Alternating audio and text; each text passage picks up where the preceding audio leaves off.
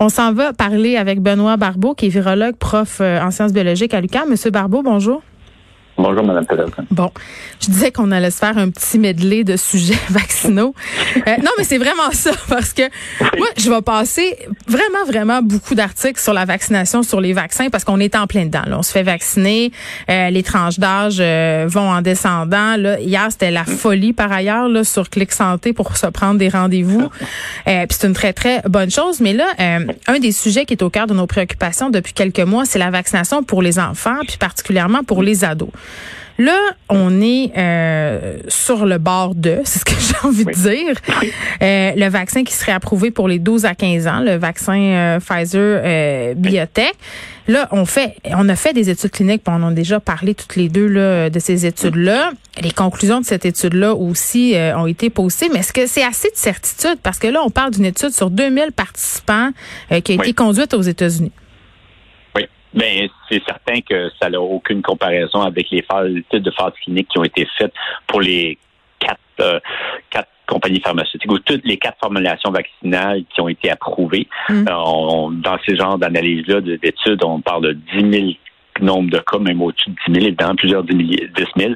Euh, mais euh, c'est certain que euh, pour ce genre d'études, lorsqu'on arrive avec des tranches plus réduites, donc de 12-15 ans, mm. on a moins moins de latitude, donc on veut arriver avec un nombre parfois qui est plus plus moins moins élevé, mais arriver quand même avec des résultats probants on parle de quelques milliers, je dois l'admettre, mais n'empêche que les résultats quand même allaient dans le même sens. Et ça, ce qui est important, c'est de se dire que il y a eu des études précédentes qui ont été faites chez les, adultes, donc qui ont été faites euh, aussi chez les personnes plus âgées. Et la tendance est exactement la même. En d'autres mots, au niveau hospitalisation, et c'est ça qui est déterminant, il faut l'admettre. Ben euh, il n'y a pas d'hospitalisation dans les cas des, des jeunes qui ont été vaccinés et qui ont été possiblement en contact avec le virus. Évidemment, c'est dans un, sur le terrain, donc euh, mm-hmm. dans leur, leur environnement.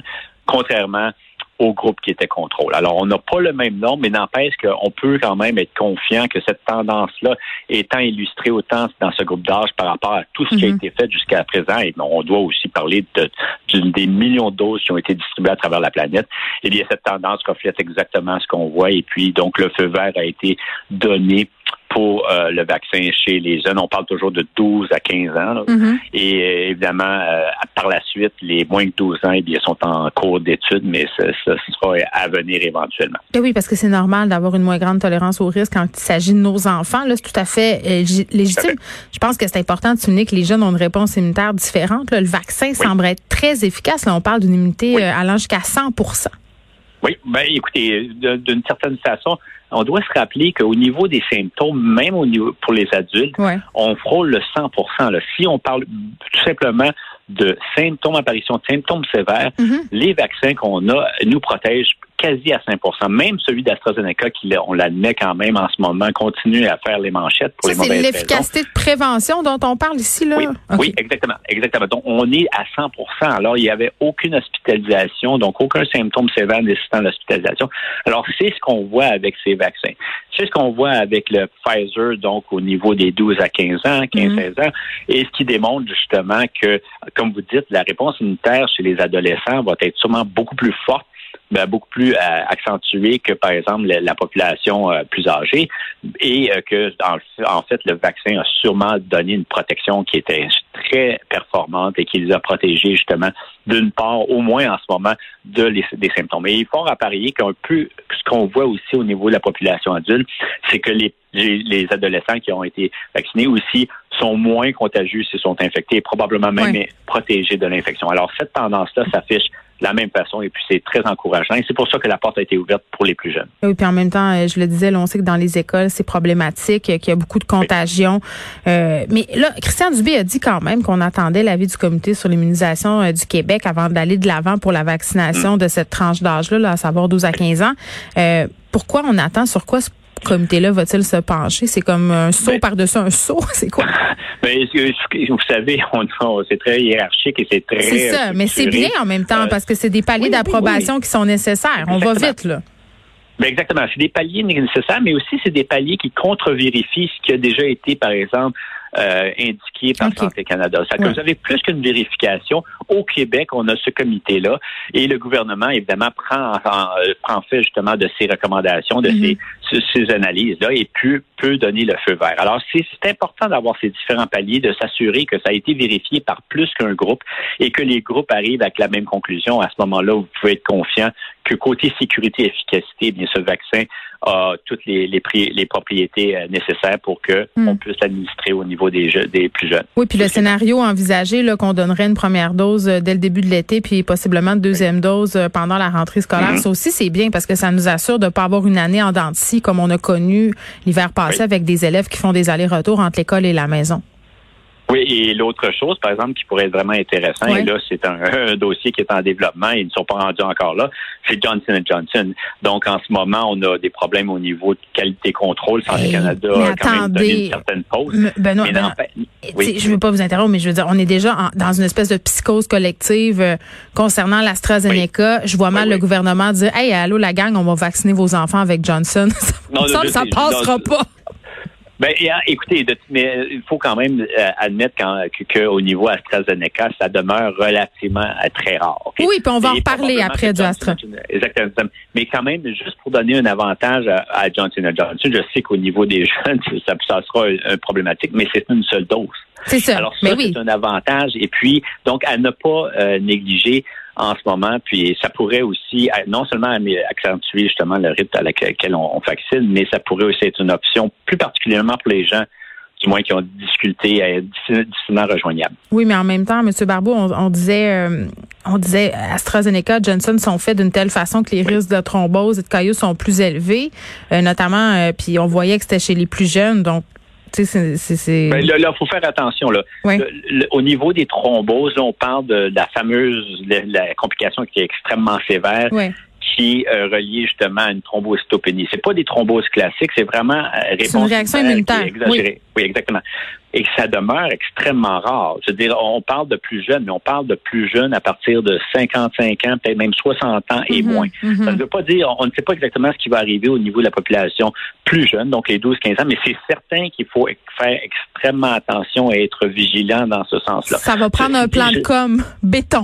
Oui, exact. Oh, mais oui, un plan de com, mais également un message clair et unique. Et ça, le problème en ce moment, c'est qu'on a beaucoup de voix, justement, on entend beaucoup de voix, et beaucoup de messages qui partent, qui est au niveau provincial, au niveau fédéral, et parfois, justement, il n'y a pas de consensus et c'est là qu'il faut vraiment faire attention, s'assurer qu'on ben, a une même voix au moins au pays. Là, on va en parler là, euh, de ces incohérences, entre guillemets, là, parce que la grogne est, est là par rapport au vaccin AstraZeneca.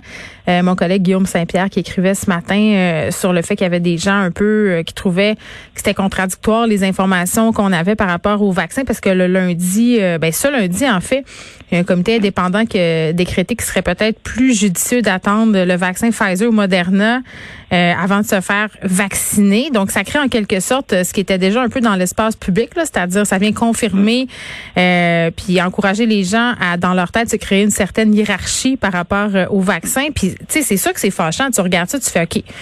ça fait des mois qu'on nous dit OK, AstraZeneca c'est sécuritaire, puis que les experts nous mm-hmm. répètent que le risque est minime. Puis là, tu as le CCNI qui vient un peu tirer dans le pied de tout le monde finalement.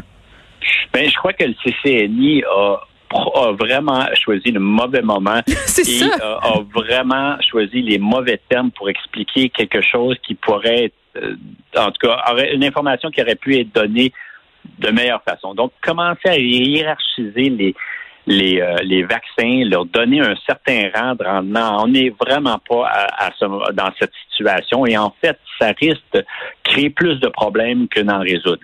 L'autre point qui est important, c'est que d'une certaine façon, le CCNI, en tenant de tels propos, incite justement à responsabiliser chaque citoyen québécois et canadien. En d'autres mots, on leur dit, dépendamment de votre situation dans votre région, dans votre province, il serait peut-être préférable que vous attendiez ben, franchement, pour un deuxième vaccin. Si ça marche pas, euh, on s'entend-tu là que si moi je suis chez nous là, puis je, ben c'est ça, je lis ça puis j'ai peur du vaccin puis je suis pas sûre de vouloir y aller. Ça vient de finir. je lis ça puis je dis ben non, je vais attendre. Ben c'est exactement le genre de propos. Écoutez, je, veux dire, moi, je ne suis pas, évidemment, je suis pas un employé d'AstraZeneca, mais il faut quand même remettre le tout en perspective. AstraZeneca donne une efficacité qui est très forte. On en a parlé justement au niveau des symptômes. Mm-hmm. Le nombre de personnes qui vont subir justement la maladie ou les, plutôt les symptômes euh, de complications sont relativement rares. On parle de un cas sur 100 000 et le décès qui a été malheureusement rapporté au Québec, on parle de un cas mm. sur presque un million si on est au niveau de l'échelle nationale. Ben Alors, c'est des cas extrêmement rares. On a beaucoup appris, on, on a beaucoup appris. On sait comment détecter les signes, les premiers symptômes et traiter les personnes qui sembleraient démontrer cette complication. Mais de là, justement, au, que le CCNI, justement, nous propose un tel plan, si vraiment, dépendamment de votre situation ou que vous-même, vous devez évaluer si votre, la situation de votre région ou de votre province est relativement basse en mm. nouveau cas d'infection pour que vous optez d'attendre. Je crois que c'est vraiment mal choisi comme façon justement de, de proposer euh, que, que, que le, les, les, vaccins Pfizer et Moderna sont les meilleurs. Que, entre du moins la, formulation et de toute façon le, le fait de le mentionner est complètement inapproprié, à mon avis. C'est mon, c'est mon, mon, opinion, mais je crois qu'il aurait dû avoir une certaine, maladroit, il aurait dû avoir une petite gêne de leur côté parce que en ce moment, on veut que les vaccins justement soient distribués le plus efficacement. L'autre problème, c'est que si vous avez reçu un vaccin AstraZeneca, comment vous justement vous vous positionnez maintenant face à, ces, ces, commentaires? Et lorsque vous allez recevoir la deuxième dose, mm. est-ce que vous allez vraiment euh, essayer d'avoir euh, d'opter pour un, autre vaccin, alors qu'en ce moment les données ne sont pas disponibles, vous allez probablement être obligé de reprendre AstraZeneca ou l'équivalent. Alors il y a tellement, ça, en fait, ça a créé beaucoup de confusion et de frustration auprès de la population. Et je crois que les propos étaient mal choisis et vraiment dans un, un moment extrêmement de... Ben, charnière, crucial, alors qu'on dit en point de presse qu'il faut essayer de convaincre les gens autour de nous de se faire vacciner, qu'on qu'on fait des campagnes pour euh, essayer de motiver les gens à y aller, puis d'arrêter d'avoir peur aussi, vraiment une sortie très, très maladroite. Il nous reste une minute, euh, Benoît, pour parler euh, d'un effet quand même surprenant de la vaccination pour ceux qui, ont, qui ont la COVID longue, qui verraient leurs symptômes vraiment amoindris. Alors là, dans ce cas-ci, on parle de peut-être des phénomènes anecdotiques. Euh, il y a quand même un certain nombre de personnes qui ont démontré une amélioration de leurs symptômes. Donc, on parle de la fameuse COVID longue. Euh, la, question, la question, évidemment, est, est simple pourquoi justement on aurait une efficacité de ce vaccin. Et c'est quand même encourageant d'avoir un effet thérapeutique des vaccins en plus de l'aspect préventif. On croit que il y a deux possibilités si vraiment c'est confirmé. C'est d'une part, euh, les personnes qui éprouvent des symptômes de longue durée sont possiblement encore infectées et produisent une très petite quantité de virus qui n'est pas détectable par les tests actuels, ou encore la réponse immunitaire qui est engagée, qui se poursuit, qui est exagérée, eh bien, ce serait comme contrôlé par la, justement l'injection du vaccin qui réactive la réponse immunitaire et l'oriente justement d'une façon plus contrôlée face aux protéines euh, du virus. Alors, il y a deux, ces deux possibilités-là qui circulent, mais on a besoin d'avoir de meilleures études pour confirmer que si oui ou non, les vaccins pourraient arriver justement à, améliorer la qualité de vie et venir à bout justement de cette euh, de ces symptômes. Alors, mais c'est très encourageant. Benoît Barbeau, merci. Benoît qui est virologue et professeur à l'UQAM.